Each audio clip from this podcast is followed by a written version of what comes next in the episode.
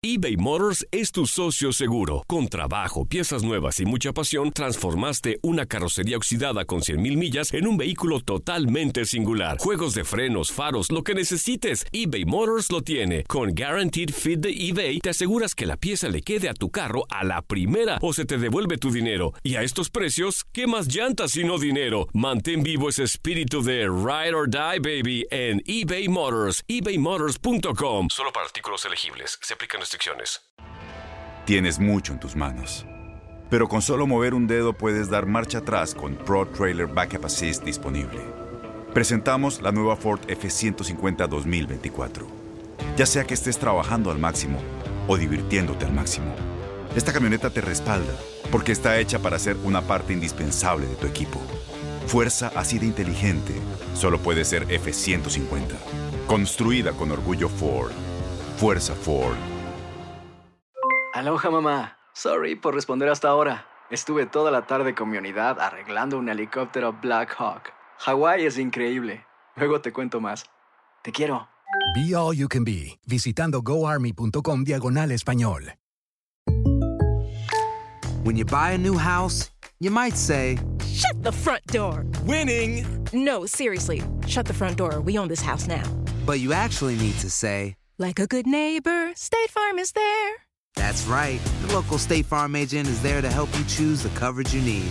Welcome to my crib. no one says that anymore, but I don't care. So just remember, like a good neighbor, State Farm is there. State Farm, Bloomington, Illinois. El siguiente podcast es una presentación exclusiva de Euforia On Demand. Bueno, ha provocado mucha discusión en Puerto Rico el asunto de la elección que dentro de un mes, en poco más de un mes, se va a dar en todos los Estados Unidos para escoger los miembros de la Cámara de Representantes Federal y un tercio de los miembros del Senado Federal. Se llaman elecciones congresionales porque a diferencia de las que son cada cuatro años, que son las presidenciales, no está en discusión aquí la elección del presidente de los Estados Unidos. Y las elecciones congresionales son en mitad de término, porque la Constitución de los Estados Unidos dispone que la totalidad de los miembros de la Cámara de Representantes, que son 435, se eligen cada dos años y un tercio de los 100 miembros que componen el Senado se eligen cada dos años también, pero cada tercio, cada dos años ese tercio es distinto, porque la Constitución norteamericana dispone que el puesto de senador es por un periodo de seis años. Por lo tanto, cada dos años se elige un tercio de los 100 y así pues se rota hasta que se cumplen los seis años de cada uno de los senadores. Bueno, Explicado eso, la elección que en Puerto Rico va a tener mayor atención por parte de la opinión pública en términos de lo que va a pasar ese día allá es la elección de la Florida por una razón bien sencilla. Primero, en la Florida está viviendo poquito más de un millón de puertorriqueños que se han ido de Puerto Rico o han, se han mudado de otras partes de los Estados Unidos Mucha gente a la edad del retiro, pues si vivían en Connecticut o si vivían en New Hampshire o si vivían en Massachusetts, se mudan para la Florida, donde el clima es un poco más benévolo. Y ya ustedes saben, y yo sabemos que el área de la Florida Central, esa área de Kissimmee, Orlando y todos estos pueblos que están alrededor de Disney, se ha convertido en el destino favorito de los puertorriqueños que emigran desde la isla por diversas razones, pero principalmente por las razones de eh, la situación económica del país. Y el crecimiento, por lo tanto, de la población puertorriqueña en la Florida se ha sido de tal magnitud que se ha convertido rápidamente en una población políticamente relevante. Lo mismo ha pasado con ciertas partes de Texas, pero como la población de Texas es mucho mayor que la de la Florida, pues allí todavía no tienen la misma importancia que tiene este millón y además la emigración es más alta hacia la Florida de puertorriqueños que hacia el área de Texas. Porque entre otras cosas la Florida está cerquita y usted puede estar en un brinquito en Puerto Rico y mantener el vínculo ese tan importante de familiar y demás que es en la cultura puertorriqueña uno de los determinantes de por qué la gente se muda o no se muda. Bueno, pues allí la elección se ha tornado interesante porque el gobernador de ese estado que es un gobernador republicano de nombre Rick Scott, ha decidido no abandonar la gobernación del estado, no correr para puesto de gobernador y disputarle uno de los dos puestos de senador del estado que está en discusión en esta elección congresional a un incumbente demócrata de muchos años en la Florida y persona muy popular en la historia de ese estado y de los Estados Unidos porque es un ex astronauta que se llama Bill Nelson y que es el uno de los dos senadores de la Florida hace tiempo. El otro es el republicano Marco Rubio. Así que Florida tiene un senador demócrata y un senador republicano. Pero el gobernador Rick Scott, que tiene una popularidad tremenda y que es una de las figuras más destacadas del Partido Republicano a nivel nacional, pues decidió moverse el Senado federal para tratar los republicanos con una candidatura fuerte de tomar control de los dos escaños senatoriales de la Florida. Y la lucha por la popularidad del gobernador eh, Scott es muy, está bastante cerrada, aunque las encuestas dan todavía una ventaja al incumbente demócrata Bill Nelson, porque todavía hay muchos demócratas en la Florida. Y la Florida era un estado tradicionalmente demócrata hasta que comenzaron a emigrar para la Florida los, eh, los exiliados cubanos, que son de todos los hispanos los que se comportan de la manera más conservadora políticamente, por varias razones que no tengo ahora tiempo para explicar. Y por lo tanto, eh, el elector ese norteamericano tradicional que queda todavía originario de la Florida, siguen siendo en su mayoría gente que se identifican con el Partido Demócrata, que era el Partido del Sur antes. Bueno, hasta allá, como es natural, se han trasladado muchos de los políticos locales porque la presencia de una gran cantidad de puertorriqueños en esa elección va a tener un peso y puede decidir de un lado y de otro para dónde se va ese escaño senatorial de la Florida. Así que hasta allá se han trasladado todos los políticos electos del Partido Nuevo Progresista que mantienen un vínculo cercano con los funcionarios electos de la Florida, principalmente con los del Partido Republicano, porque una gran parte del liderato PNP es republicano o se identifica a sí mismo como republicano, aunque a mí me parece que en términos de la base del pueblo PNP, la cosa está más nivelada, pero en términos del liderato, la inmensa mayoría son republicanos o se identifican como tal, otros menos se identifican como demócratas, como por ejemplo era Carlos Romero Barceló, como por ejemplo es el ex gobernador Pedro Rosselló y como por ejemplo es el gobernador Ricardo Rosselló. Se ha dado una, una disputa en, en la campaña boricua por la Florida porque el gobernador Rosselló, que recibió gran ayuda su administración de la administración de la Florida, de Rick Scott, que atento a su interés electoral, fue de los primeros que zarpó y trajo gran cantidad de ayuda y se puso a la disposición del gobierno de Puerto Rico y demás. No se crean que eso era simplemente porque nos quiere mucho, sino porque tiene un montón de electores puertorriqueños allí y los quería cultivar por la elección que ahora va a enfrentar. El gobernador Rosselló, que ha tenido una relación cercana con Scott, que lo trajo a uno de sus discursos de estado de situación del país, que lo tuvo aquí eh, y lo recibió en varias ocasiones y ha demostrado, o por lo menos había expresado una amistad particular con el gobernador Scott, igual que con el gobernador demócrata de Nueva York, Andrew Cuomo, pues se fue para la Florida y respaldó a Bill Nelson y dejó guindando a Rick Scott. Y eso ha traído pues un poco de discusión en el Partido Nuevo entre los republicanos de la Florida y porque por allá han ido a hacer campaña a favor de Scott, Tomás Rivera Chats, Larry Selhammer, Abel Nazario, eh, Itzamar Peña y otros más que se identifican con el Partido Republicano en Puerto Rico líderes de, y sobre todo la comisionada residente Jennifer González, que es la presidenta del Comité Republicano Local. Ellos dicen que el gobernador Scott ha mostrado mucho apoyo a Puerto Rico en todo momento y un deseo genuino de ayudar a los puertorriqueños en la crisis después de María eh, y por lo tanto pues merecía el agradecimiento del PNP y del liderato del PNP. Pero miren, y allá pues hay activistas puertorriqueños que se identifican con el Partido Republicano y están furiosos porque Obviamente, el respaldo de Rosselló es importante para muchos puertorriqueños de allá, pero aquí hay dos cosas que tenemos que considerar. Por lo que es tan importante esa elección para el PNP es porque ese electorado puertorriqueño de la Florida no necesariamente es igual que el electorado descendiente de puertorriqueños o puertorriqueño de emigración del este o el noreste de los Estados Unidos.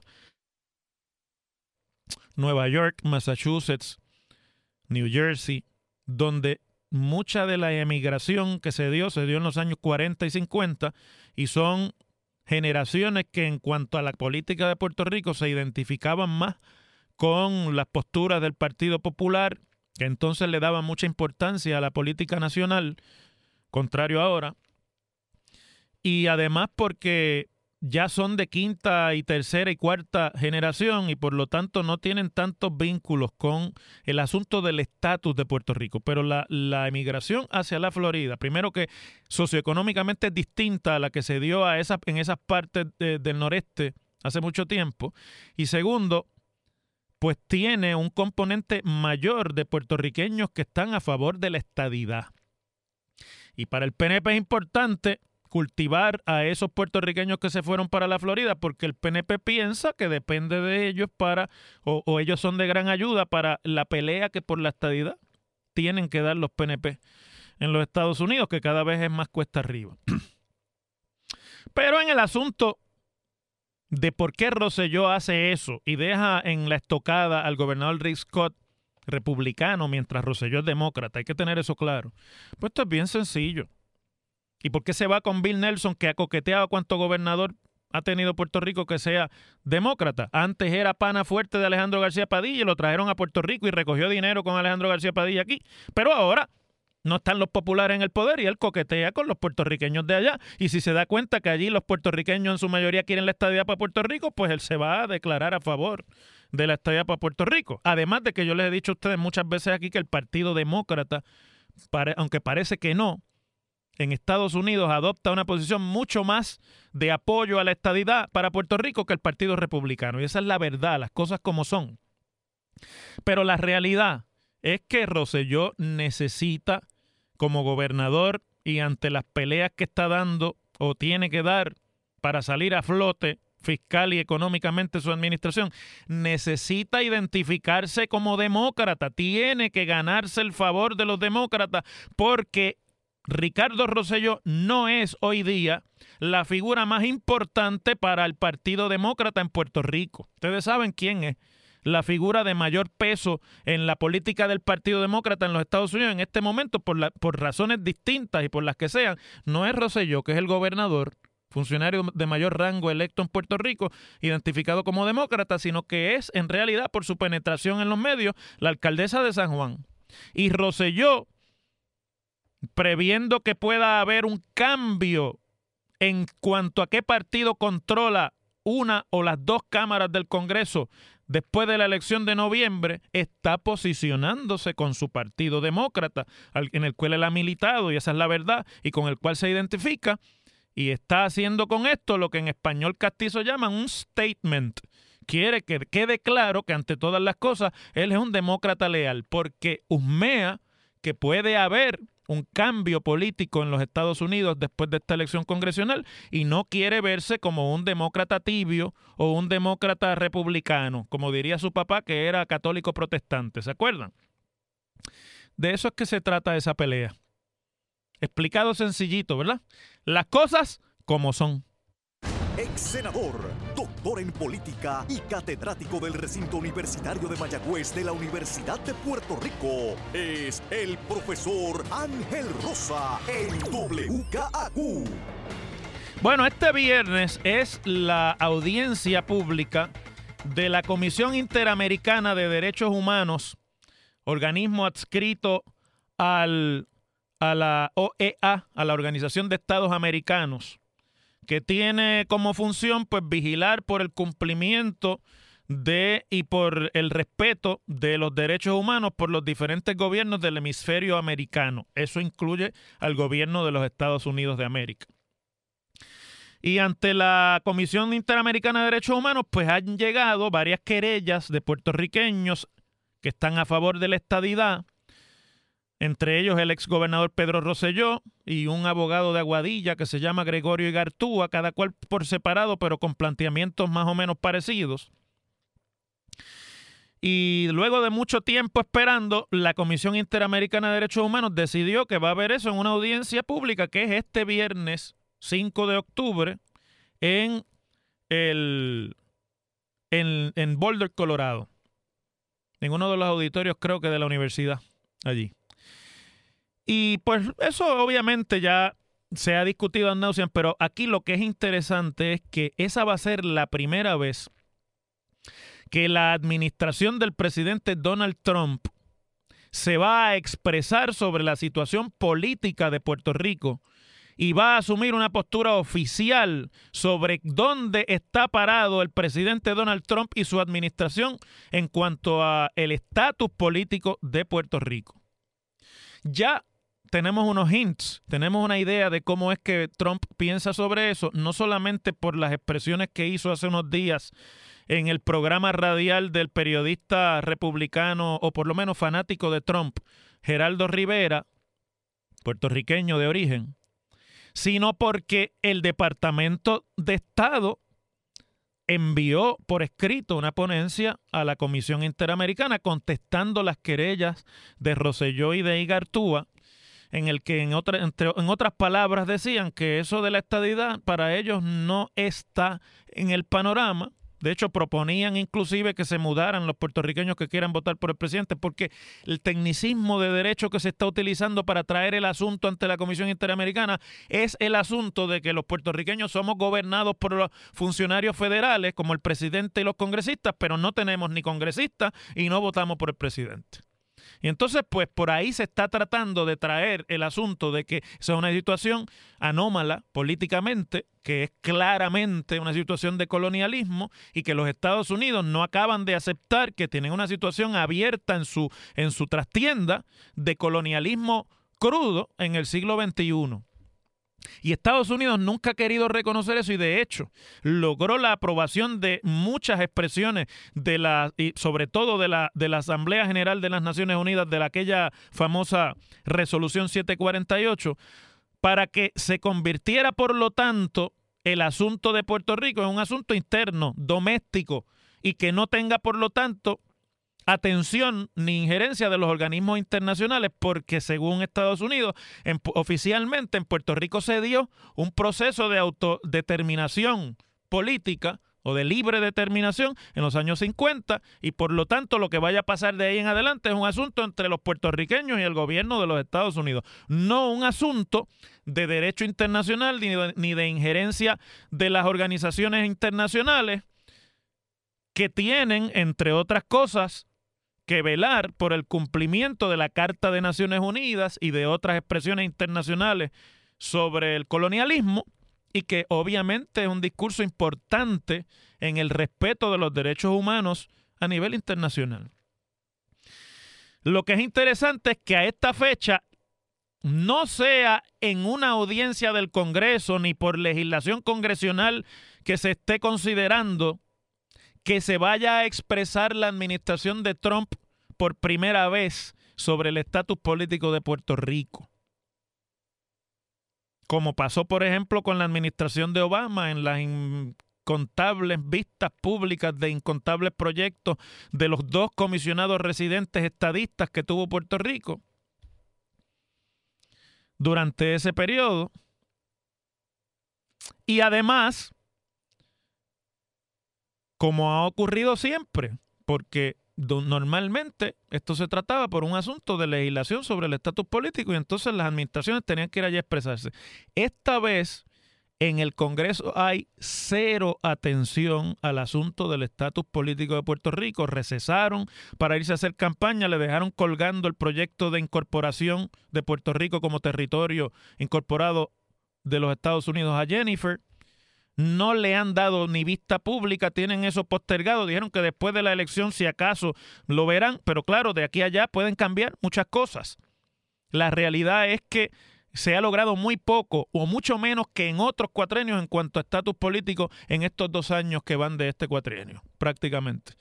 Y lo interesante es que sea allí, ante un organismo internacional, en el que Estados Unidos tiene bastante control, donde la administración norteamericana, olvídese ahora del presidente Trump, porque aquí se van a expresar los poderes que son el Departamento de Estado, el Departamento de Justicia y los organismos del Ejecutivo Federal son en gran medida eso que llaman el gobierno permanente de los Estados Unidos, que actúa y opina irrespectivamente de quién sea el presidente de los Estados Unidos. Lo que pasa es que la expresión de ese gobierno federal y de ese gobierno permanente en administraciones demócratas y republicanas en el pasado, irrespectivo de lo que políticamente dicen los presidentes, siempre ha sido en contra del asunto de la estadidad. Y por lo tanto la, la, ponencia que llevan es en contra de que se reconozca el proceso de la Comisión Interamericana de Desarrollo. Ahora, eso sí, claro, y hay que tenerlo en cuenta, Trump se ha expresado contundentemente en los últimos días en contra de la estadidad. Por ahí va eso. Las cosas como son. El pasado podcast fue una presentación exclusiva de Euphoria On Demand. Para escuchar otros episodios de este y otros podcasts, visítanos en euphoriaondemand.com. Aloha mamá. Sorry por responder hasta ahora. Estuve toda la tarde con mi unidad arreglando un helicóptero Black Hawk. Hawái es increíble. Luego te cuento más. Te quiero. Be All You Can Be, visitando goarmy.com diagonal español.